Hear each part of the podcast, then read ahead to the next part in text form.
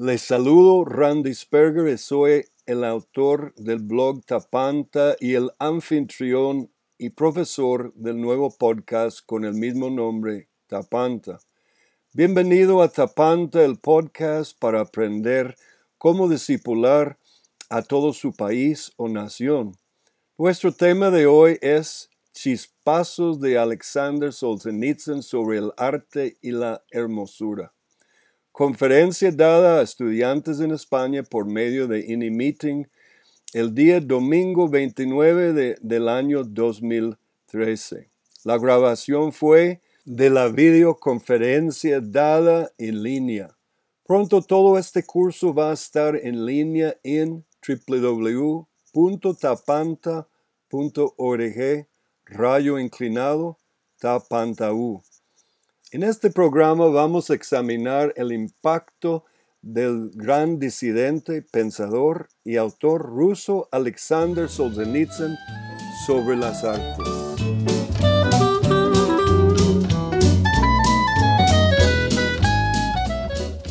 Bienvenida o bienvenido a Tapanta, tu conversación semanal de la teología bíblica de la Gran Comisión donde hablamos sobre cómo lograr la obediencia de la fe entre todas las naciones. Tapanta significa todas las cosas en el idioma griego koiné.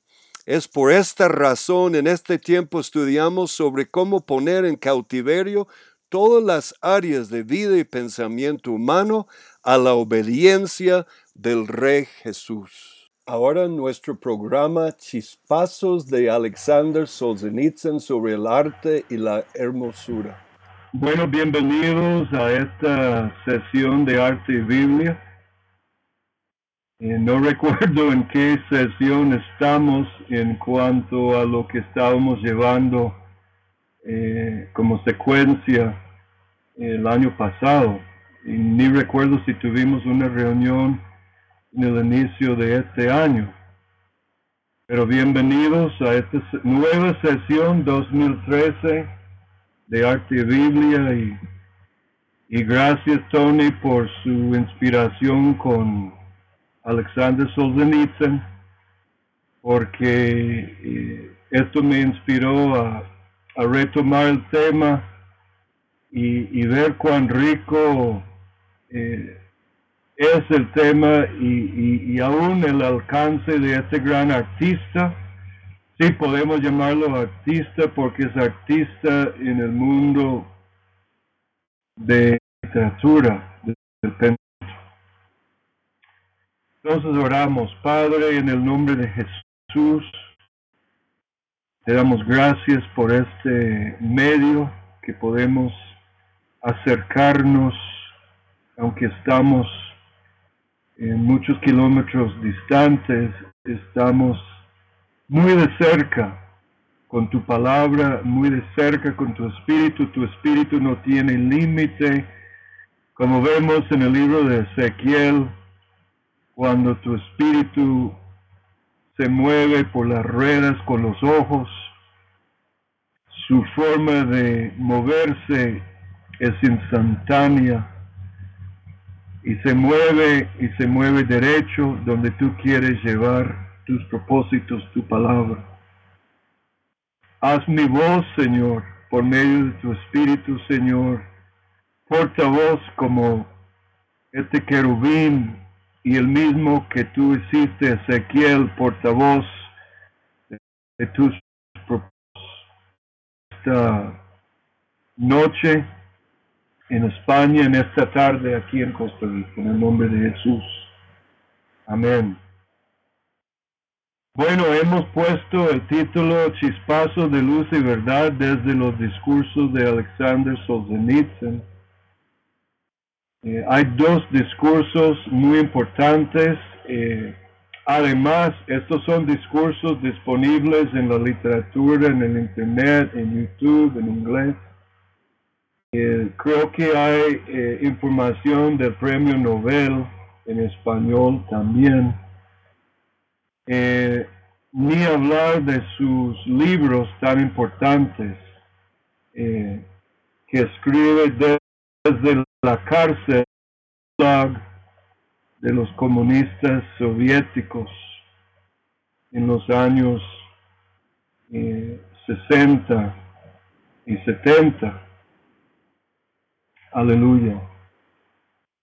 ¿Y qué tiene que ver con arte y Biblia? Bueno, en el primer slide vamos a ver eh, Solzhenitsyn como autor tenía mucho que decir sobre el arte, sobre la cultura del este, él es del este, la cultura rusa, él es un eh, devoto cristiano de la fe católica ortodoxa, pero su, su acercamiento a la espiritualidad es verdaderamente profunda, bíblica, y su análisis de nuestros tiempos y su análisis de la cultura occidental es con una visión profética, eh, una habilidad de cortar eh, con la espada de sus palabras escritas y con su retórica en sus discursos verbales eh, verdaderamente profético. Aquí vemos un año antes de morirse Solzhenitsyn en el año 2007 con el presidente de Rusia, eh, Putin, y uno ve en el rostro de Solzhenitsyn que ya se siente eh, viejo, y uno ve en su rostro su vejez porque ya pasa la presencia del Señor el próximo año. En el discurso de Harvard eh, me llama la atención el bosquejo y no vamos a poder eh, mirar todo este bosquejo porque su bosquejo eh, demanda una sesión completa solo para analizar su discurso. Pero podemos verlo punto por punto y lo hace desde la perspectiva de la dirección del aspecto que él analiza, dirección de la ley en Occidente. Wow, me gustaría pararme y hablar de esto una hora, dos horas.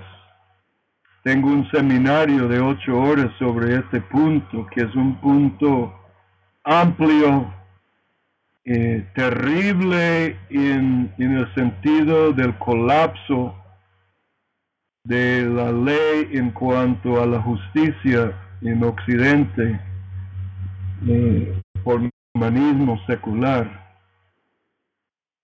y que hemos llegado a un punto de ley arbitraria hoy en día.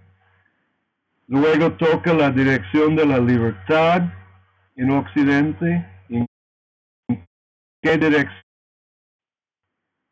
Y analiza esta dirección, dirección de los medios de la comunicación que él llama la prensa, pero dice cuando habla de prensa incluye todos los medios Recuerda que este discurso está hecho en 1978 y es increíble cuán actualizado son sus palabras. Hoy en día, en vísperas del año 2014, la dirección de la economía y el desarrollo igual sus palabras siguen vigentes. Luego me gusta mucho sus comentarios sobre la dirección del espíritu, la espiritualidad. ¿En qué dirección va Occidente en cuanto al espíritu? Luego advertencias solemnes que él da de manera profética a todo Occidente, Europa, Estados Unidos, podemos incluir América Latina, todos los países eh, llamados cristianos, que ahora podríamos llamarlos post-cristianos o modernos. ¿Y cómo ocurrió todo esto? Más o menos ese es el bosquejo de su discurso en Harvard y tengo entendido de los élites académicos quedaron muy eh, molestos con él eh, y, hubo mucha controversia porque su discurso no fue hablado con pelos en la lengua. Él no fue para hablar con pelos en la lengua porque había sufrido muchos años en la cárcel, en los gulags que había establecido Stalin y los comunistas en, Rusia. Voy a empezar con uno de los últimos puntos porque nos habla directamente al arte y, y quiero hacer unos comentarios sobre esto. Existen advertencias, dice Solzhenitsyn, significativas que da la historia sobre sociedades en vías de colapso. Uno, y me llama la atención, eh, hermanos en España, en Europa, los que me escuchan aquí en América Latina. Número uno, decadencia en el arte. Cuando vemos un colapso, una decadencia en el arte, la historia nos muestra que esta cultura, esta civilización, este país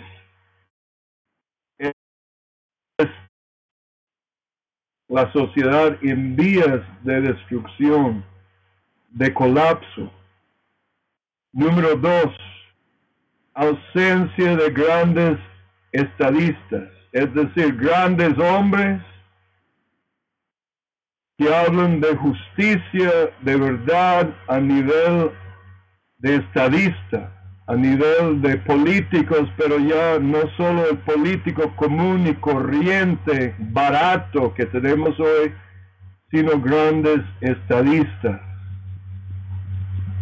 Número tres, advertencias sobre la fragilidad del orden social, social en Occidente.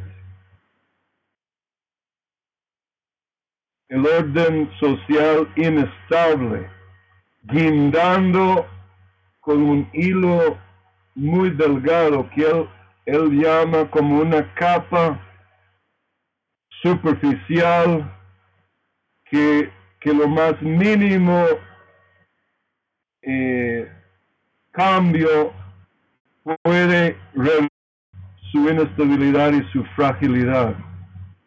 Toda la sociedad está enferma. Si quiere, vayan, vayan en sus Biblias al libro de Isaías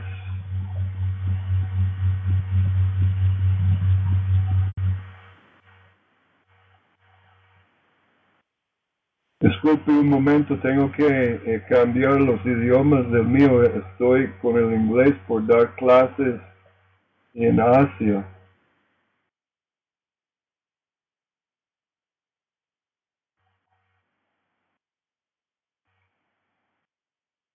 Eso es la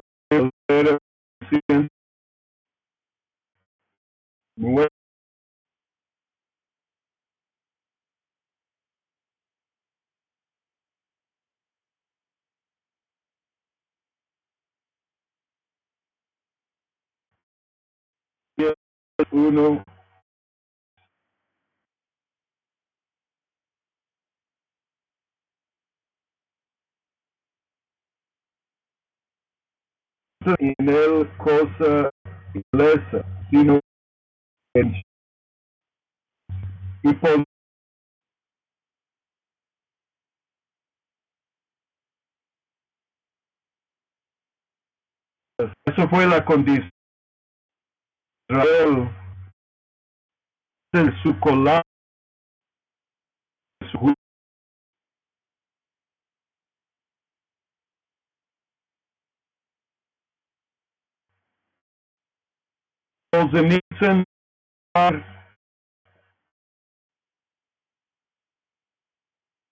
dice viene esta decadencia en el arte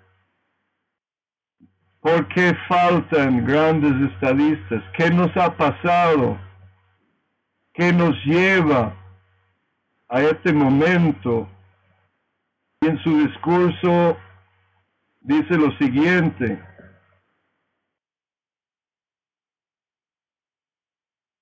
Que todo, según él, eh, y estoy de acuerdo, nuestro mal en Occidente tiene su raíz en el, en el renacimiento y luego el empeoramiento en la ilustración o el mal llamado ilustración. Y dice que el renacimiento eh, lo que sucede ahí es inevitable porque eh, ganó como una fuerza mortal, y ahí tengo un error en el slide, lo voy a corregir, eh, el aspecto de la Iglesia Católica de espiritualizar todas las cosas y, dejar la parte eh, material, físico del hombre como eh, dejado a un lado en realidad había necesidad de corregir este problema, y, pero el renacimiento, el humanismo del renacimiento, intenta corregir este problema, pero con un espíritu de rebeldía y rechazo eh, de la espiritualidad y un, un brote de humanismo. Pero en realidad es después con la ilustración o el mal llamado ilustración o iluminación que le dio su expresión política. Y ahí empieza el problema cuando este, esta rebeldía que fue parcialmente corregida en la, en la reforma, recuerda que la reforma está como interpuesto entre el renacimiento, la reforma eh, inicia en la época de lo que algunos llaman el alto renacimiento y en su apogeo intenta corregir los problemas medievales y, del renacimiento, pero hay un, una un contraataque del humanismo y la ilustración. Yo digo mal llamado ilustración, iluminación, porque esta iluminación se refiere a la iluminación griega, romana, un volver al tiempo iluminado, entre comillas, griegos y romanos, inmediatamente produce en el orden social un rebrote del totalitarismo, de la injusticia, y, es el momento en Occidente de, establecer los fundamentos de la ciencia política y social que nos lleva hasta el día de hoy. Este humanismo eh, radical fundamentado en el humanismo racionalista, el humanismo autónomo, la, autonomía del hombre que no necesita Dios, que partiendo del hombre podemos hacer el arte, podemos hacer política, el orden social, fuera de Dios, sin Dios, ese es el humanismo, el exaltar el hombre, la libertad de cualquier fuerza trascendente, es decir, que el hombre quiere estar libre de cualquier límite trascendente. Y lo que el mismo Solzhenitsyn llamó antropocentricidad. El hombre como el centro de todo lo que existe, disculpe la palabra ahí es existe. Esa es la raíz del problema. Es decir, cuando pensamos en las reflexiones de Ruckmacher y, y Schaeffer, esa es la raíz también que nos lleva hasta el día de hoy en el problema del arte.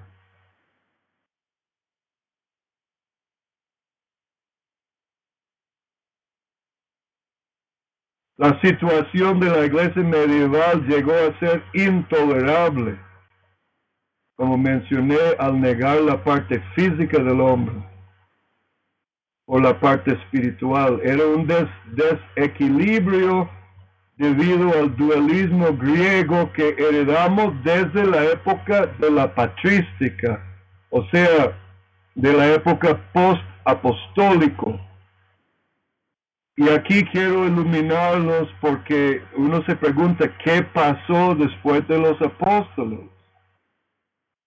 Y lo que muchos no entienden, que recientemente estoy entendiendo históricamente, en la época de Nerón, eh, de los años 64 al año 70, cuando colapsa Jerusalén eh, y Tito destruye Jerusalén, en estos años en la iglesia apostólica, la iglesia del Señor es diezmado, es bastante destruido por la persecución judía y romana. Y realmente eh, esto deja la iglesia en, esta época casi eh, sin líderes con un, que, que tenían una conexión directa con los apóstoles y empieza a invadir la iglesia este espíritu griego, este dualismo. Y la reforma protestante entonces eh, después, después ya saltando muchos años, eh, porque ese dualismo sigue hasta la iglesia medieval, hasta el renacimiento, y la reforma protestante intenta rectificar la situación por unos años, pero luego es contrarrestado por los iluminados de la mal llamada ilustración. Dejamos el espíritu por mirar lo físico, lo material. Por supuesto, Kant, Hegel, Darwin, Marx, Freud ayudaron muchísimo en este proceso infernal de llevarnos realmente al mundo en que estamos hoy en día. Y por supuesto afecta el arte, afecta la política, afecta la ley, afecta la ciencia, afecta la educación, afecta la familia. El impacto es universal en nuestras, nuestras culturas.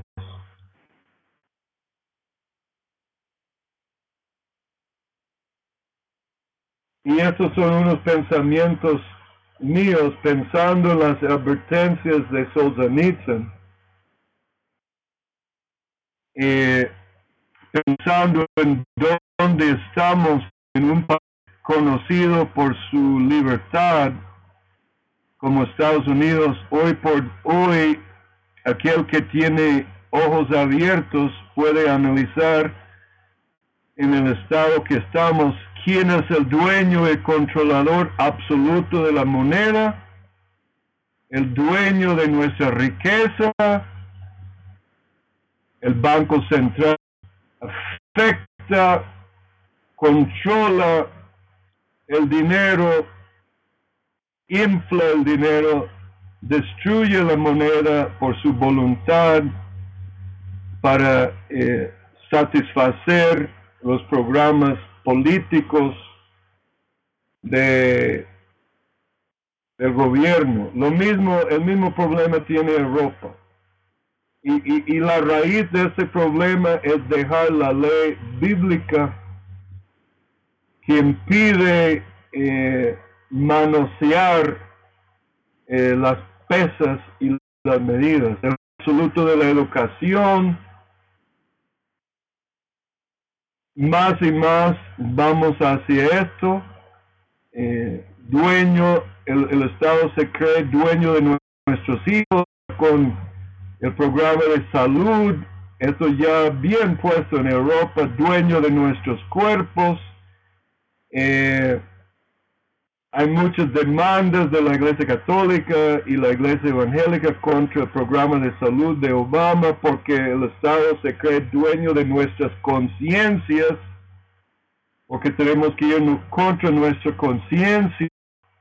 Eh, en cosas del aborto, apoyar el aborto, financiar el aborto, aún dentro de nuestros hospitales y clínicas cristianas, ministerios cristianos tienen que ofrecer servicios que están contra de su la palabra de Dios y su conciencia, dueña tierra. En fin, el humanismo domina. La raíz lo vio con claridad Solzhenitsyn desde la desde el momento histórico de, 78 y eso es importante para nuestro eh, pensamiento de arte biblia porque su discurso en, eh, al recibir el premio Nobel de la literatura enfoca el arte. Quiero solo leerles algunos trozos que pude traducir de este discurso para luego ya terminar podemos hablar nuestras ideas. Espero que están escuchando bien. Justo como el salvaje quedó perplejo al sacar algo que, el mar tiró de sus olas? ¿Algo de la arena? ¿O algún objeto oscuro que cayó de los cielos? Curvas complejas, brilla en el inicio poco y luego echa una luz brillante. Cuando lo vuelve por este lado y el otro lado tratando de descubrir qué hacer con el objeto extraño, el salvaje intentando descubrir alguna función cotidiana práctica que podría entender nunca ni en sus sueños más locos pensaba que tenía una función más alta y más sublime. Wow, este párrafo me impacta. Porque eh, Solzhenitsyn compara Occidente compara el hombre moderno como un salvaje que no entiende el arte, no entiende lo que está analizando y mirando, porque lo quiere entender con su mente racionalista, científica, eh, seca, y no ve que tiene algo más alto, más trascendente. El hombre moderno como que pierde su sentido de trascendencia. Y cuando Solzhenitsyn habla Occidente, si él considera el modelo de Estados Unidos un modelo para la nueva Rusia, dice que no,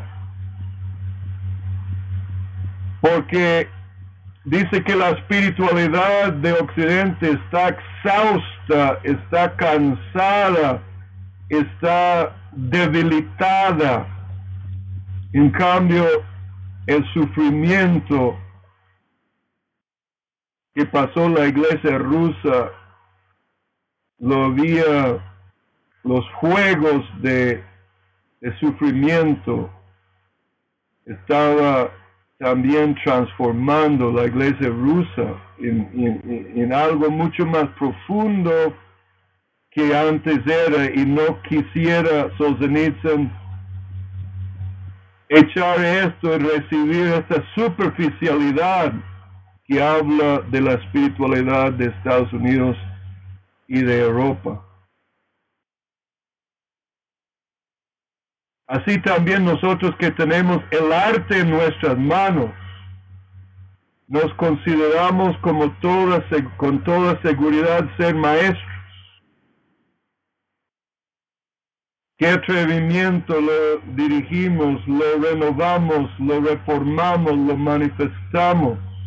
Hablando del arte, lo vendemos por dinero, lo usamos por complacer los poderosos, lo convertimos en un momento de diversión aún en los cantos populares y clubes nocturnos o en otro lugar, agarrando el arma más cana, corche botella, o por llenar las necesidades pasajeras de la política o fines sociales muy limitados en su alcance. Pero el arte no es contaminado por nuestros esfuerzos, ni deja de deja su verdadera naturaleza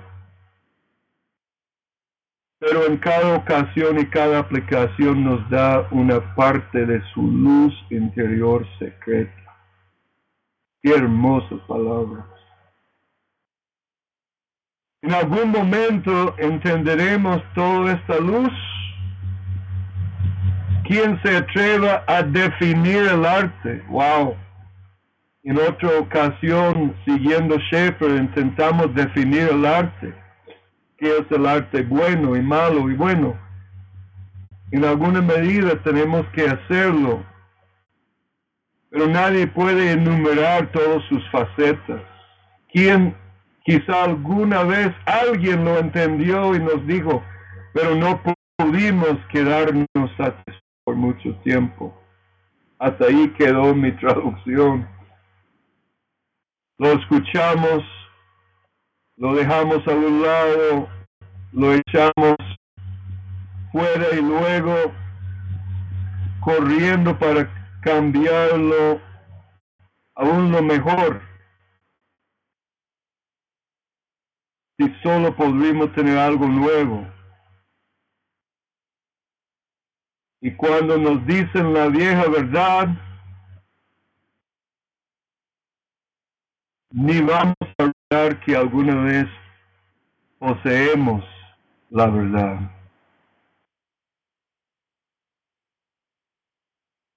Un artista se ve como creador de un mundo espiritual independiente. Tony quiero y Concha quiero que vean este análisis aquí. Es, es increíble la visión de, de Solzhenitsyn. El artista moderno espiritual y nota la palabra independiente. Toma sobre sus hombros la tarea de crear un mundo nuevo, poblarlo y cargar la responsabilidad todo abarcante para él. Pero cae bajo su, bajo su peso, bajo el peso de aquello, porque el genio mortal no es capaz de cargar semejante carga.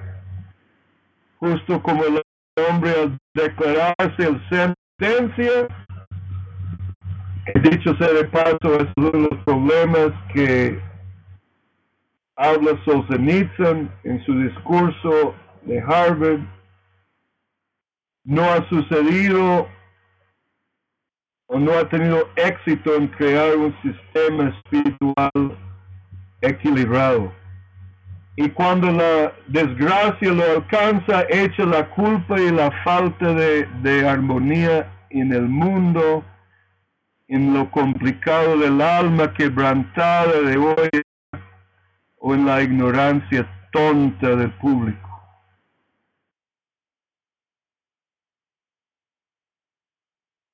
Iba a hablarles en esta sesión también sobre el concepto de arte y artista, porque antiguamente en, la, en el cristianismo no había ese concepto de artista, sino, y creo que lo habíamos mencionado en otra sesión, se llamaban artesanos. Y el artesano era una persona que trabajaba con, dentro del marco de un mundo creado por Dios, dentro del marco de un mundo de estructuras de un mundo con límites morales y el artesano también era todo un empresario porque él vivía de su arte. Pero el artista moderno y, y, y Solzhenitsyn como que hace mención aquí, se cree como una persona profética, inspirada, pero de un mundo espiritual independiente, autónomo. Ese es el punto. Creo que no estamos negando ni, ni yo, ni Solzhenitsyn, ni Schaeffer, ni, ni, ni Ruckmacher, que sí, Dios nos puede iluminar, nos puede inspirar, pero esta inspiración, esta iluminación siempre queda ligada a un sistema teológico, filosófico de la realidad de Dios y su mundo, un mundo que Él había creado. Y eso, es lo que Solzhenitsyn está hablando aquí. Que, el artista quiere poblar un mundo desde la creación de un nuevo mundo que él solo quiere crear con su arte. En cambio, el artista cristiano, aunque no limitado solo a arte religiosa, por supuesto, el artista cristiano o el artesano cristiano trabaja en un mundo creado por Dios. Bueno, Solzhenitsyn termina su charla al recibir el Premio Nobel de la Literatura en 1970 y da su charla en Harvard en 78 con la frase famosa, una sola verdad conquistará todo el mundo. Y luego dice, finalizando su discurso, aquí está sobre una fantasía imaginaria, una brecha en el principio de la conservación de la masa y de energía. Eso es una especie de burla de Solzhenitsyn contra lo seco y racionalista de la ciencia, que fundamento mi propia actividad y apelo a los escritores en todo el mundo. Wow, profundas palabras. Al finalizar el programa queremos que sepa que puedes recibir copia gratis de las notas de este programa, un marcador de libros sobre Tapanta llamado Sanando las doce fuentes de la cultura y otros ofrecimientos en nuestro sitio de web www.tapanta.org rayo inclinado 001. Esto es www.tapanta.org rayo inclinada 001. El sitio también tiene un link para Tapantaú, nuestra universidad en línea donde pronto vamos a estar ofreciendo diferentes cursos sobre las 12 fuentes de la cultura.